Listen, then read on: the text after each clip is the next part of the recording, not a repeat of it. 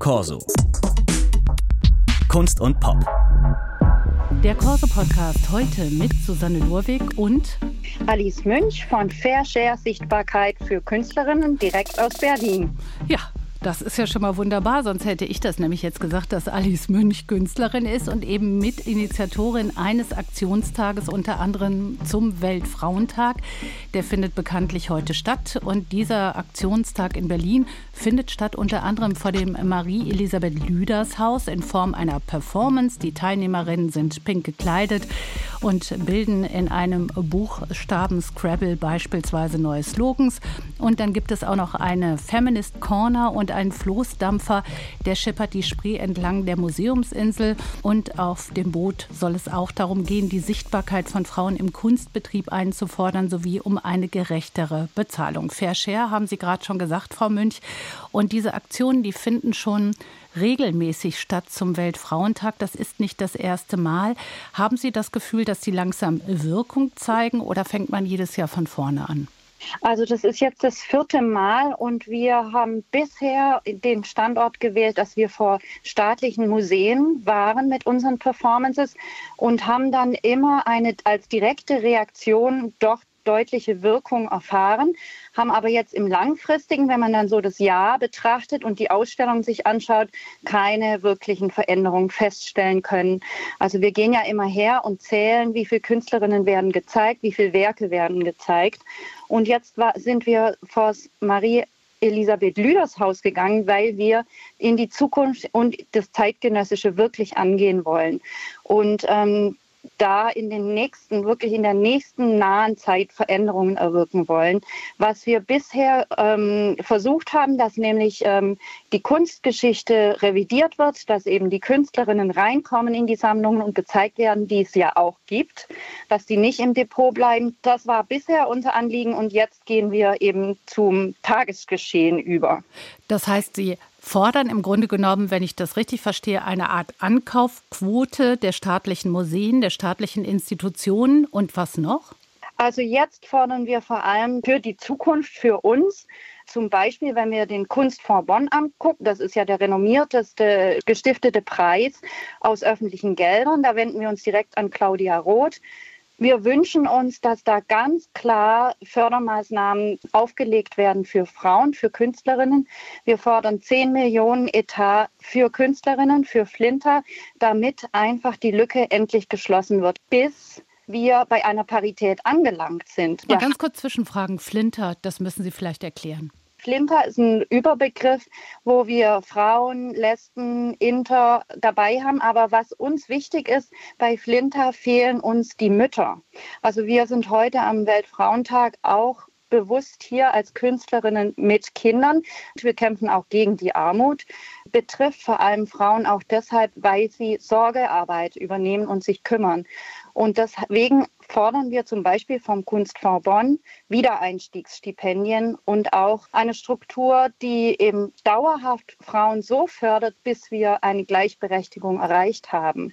Wir hatten zum Beispiel auch unter Neustadt Kultur ein Stipendium für Eltern, wo mehrheitlich Männer gefördert wurden. Und das hat in unserer ganzen äh, Gemeinschaft wirklich einen Aufschrei gegeben, denn es ist ja klar, dass die Frauen zu über 50 Prozent die Care-Arbeit mehr leisten als Männer und insofern dort diejenigen sind, die Förderbedarf haben. Sie sprechen das mhm. gerade an mit der Care-Arbeit. Also wenn Künstlerinnen Mütter sind, dann ist das womöglich eine besonders problematische Situation im Kunstbetrieb, denn der ist vor allen Dingen auch ein Betrieb, wo genetworked wird. Man muss sich abends sehen lassen auf Vernissagen, man muss ständig Kontakte knüpfen ist nicht leicht, wenn man Mutter ist, oder? Ganz genau, das ist eigentlich gar nicht mehr so möglich. Und ähm, da fordern wir auch, dass die ähm, Ausstellungsorte familienfreundlich werden, dass wir die Betriebe aus dem Elitären herausnehmen und für alle öffnen. Wir wünschen, dass in den Museen, aber auch in den Galerienbetrieben die Kinder mit bedacht werden, dass sie sozusagen in den Räumen willkommen sind, auch in ihrer Art, wie sie sich bewegen und auch in ihren Bedürfnissen, wie sie ähm, Dinge aufnehmen wollen. Denn für uns Erwachsene ist es häufig so, dass die Kunst über das Auge oder über das Ohr aufgenommen werden darf. Und wir brauchen auch da eine Öffnung. Wir fordern eigentlich mit der Sichtbarkeit für mehr Künstlerinnen auch eine andere Kunst. Und die kennen wir auch noch gar nicht, da wir ähm, äh, maximal 30 Prozent im Durchschnitt Kunst von Frauen sehen. Wir kennen die weder, was unsere ähm, Großmütter angeht, die es auch gab, noch was unsere aktuelle Situation angeht. Also wir Frauen untereinander sind auch vielfach zu wenig informiert über die anderen Frauen, weil wir nicht abgebildet werden in der Öffentlichkeit. Wünschen Sie eine weniger elitäre Kunst? Verstehe ich das richtig?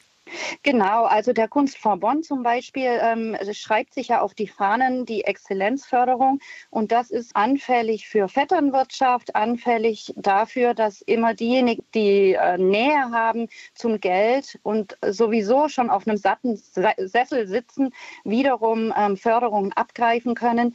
Das heißt auch, dass mit dieser Exzellenz, dass wir da Lebensläufe haben, die äh, nicht atmen. Wir sprechen von atmenden Lebensläufen helfen, wenn wir zum Beispiel eine Biografie einer Mutter abschauen und die dann den Wiedereinstieg macht oder die parallel in Teilzeitkunst arbeitet. Ganz generell sind wir auch für Teilzeit. Und wir Künstlerinnen arbeiten sowieso mehrheitlich in mehreren Bereichen. Heute heißt es, 18 Prozent weniger verdienen Frauen in der Regel als Männer. Im Kunstbetrieb sind es 30. Warum ist die Lücke da noch mal größer? Die Lücke ist so groß, weil wir Frauen unsere Kunstwerke weit weniger zeigen können. Wir haben das auch gezählt bei den Galerien zum Beispiel. Wir kommen eigentlich immer auf das notorische Drittel. Dazu kommt, dass wenn wir Künstlerinnen Kunst verkaufen können, diese Kunst wesentlich billiger verkauft wird als die Kunst von Männern. Also Aussagen, die wir zu hören bekommen, ist zum Beispiel, ach, das ist aber schade, dass du schwanger bist. Ich mochte deine Kunst eigentlich. Wir haben praktisch eine Denkweise, die Frauen von, von diesem Geniekult ausschließt. Ich möchte aber auch ganz klar sagen, wir wollen nicht zu diesen Genies werden. Wir wollen nicht diese atemlosen Karrieren machen. Wir sind Sorgearbeitende und wir lieben unsere Kunst und wir lieben das Ehrenamt und die Teilzeit und diese traditionelle Vorstellung von einem Genie, das ganz sorglos lebt, das praktisch nur Zuarbeit bekommt, das ist eigentlich ein Problem, denn da wird so viel Geld ausgegeben. Zum Beispiel wird ein Kunstwerk von einem Mann angekauft und dann bleibt eigentlich nichts mehr übrig und für das gleiche Geld könnte man wirklich viele gute Werke von Künstlerinnen ankaufen. Aber Frau Münch, was muss sich ändern? Auf der einen Seite könnte die Förderung, die staatliche Förderung andere sein, aber der Kunstbetrieb besteht ja nicht nur aus staatlichen Institutionen, da gibt es Galerien, da gibt es auch äh, natürlich Kuratorinnen, Kuratoren, die wiederum von mir aus auch staatlich sind. Also wie viele Rädchen müsste man drehen, um zu einer gerechteren, weiblicheren Kunstwelt zu kommen? Also wir wünschen uns ganz klar die Quote für alle, die Förderungen erhalten. Und die Galerien haben jetzt durchaus Förderungen zum Beispiel auf den Messen erhalten, staatliche Förderungen.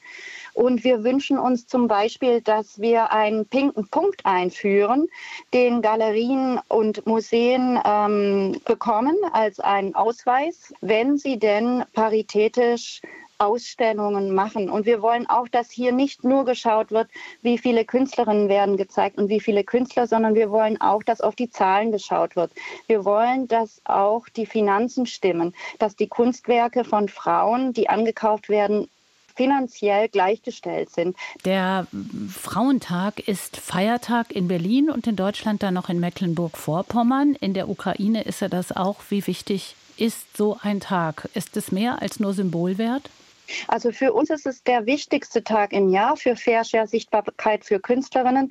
Wir arbeiten über mehrere Monate darauf hin mit eben unserer Performance, mit unserer Aufführung, mit unseren Texten und versuchen da unsere Kräfte zu bündeln und ganz deutlich sichtbar zu werden. Und dann möchten wir eigentlich anbieten, über das Jahr hinaus ins Gespräch zu gehen mit Politikerinnen, mit Ausstellungsmacherinnen, mit gerne mit Galeristinnen und da Programme entwickeln weibliche Politikerinnen wie Jacinda Ardern, Nicola Sturgeon, die haben ja irgendwann im Laufe des Jahres jetzt gesagt oder des vergangenen Jahres, wir können nicht mehr, unser Tank ist leer, wir haben so viel geleistet. Haben Sie den Eindruck, dass Frauen im Kunstbetrieb auch manchmal mehr leisten müssen als Männer, um gesehen, gehört zu werden? Ja, ich denke, dass das ähm, nicht nur für Künstlerinnen, eigentlich für Frauen in der Arbeitswelt ein generelles Thema ist, dass wir Künstlerinnen uns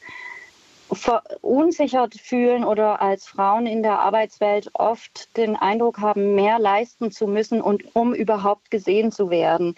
Ich denke ja, dass das ähm, ein Thema ist und wir treten ganz deutlich ein, uns zu befreien in der Hinsicht, dass wir sagen, was wir denken, dass wir berichten, was wir fühlen, dass wir mitteilen, was wir sehen und dahingehend auch die Strukturen verändern. Was darf überhaupt gesagt werden? Was darf überhaupt zum Thema kommen? Und ähm, Erschöpfung ist auf jeden Fall ein großes Thema.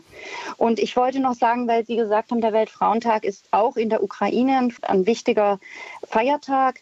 Wir zeigen uns da solidarisch und wir haben heute auch auf den Podien sowohl zu den Ukrainerinnen gesprochen als auch zu den Iranerinnen. Das die Revolution im Iran durchaus sehr weiblich geprägt ist, um nicht zu sagen absolut weiblich initiiert wurde. Ist es so ein Stück weit auch so, auch wenn es da natürlich noch um sehr viel wesentlichere Dinge geht, sage ich mal, also um, mhm. um Leben, Freiheit. Ist das sowas, wo Sie sagen würden, das empowert Sie auch oder das, das stärkt die Frauenbewegung auch jetzt heute für Sie? Also wir von Fairshare wollen auf jeden Fall den, an die Frauen im Iran erinnern, denn dort führen die Frauen die Proteste an unter Lebensgefahr. Und es geht nicht allein um Frauenrechte, sondern um Menschenrechte. Also wir Frauen kämpfen für die Befreiung von allen. Wir ähm, kämpfen gegen die Armut und wir kämpfen um die Befreiung in jeder Situation. Unsere Aufgabe ist es, Lösungen zu finden und wir haben Vorschläge für die Gesellschaft und wir wollen niemanden damit erschrecken, sondern wir wollen, dass es eigentlich für uns alle besser wird. Und wenn wir wegkommen von dem Geniekult, den wir zum Beispiel in der Kunst haben, dann geht es eigentlich denke ich mal, allen besser. Frau Münch, ganz vielen Dank für das Gespräch und wir wünschen ganz, ganz viel Erfolg heute noch bei allen Aktionen, die anstehen. Und das war ja auch schon der Korso-Podcast für heute. Und gesprochen habe ich mit Alice Münch, Künstlerin und Mitinitiatorin Fair Share des heutigen Aktionstages Gerechte Bezahlung, mehr Sichtbarkeit von Frauen im Kunstbetrieb. Ja, und ich danke Ihnen für das Gespräch. Dankeschön. Corso. Kunst und Pop.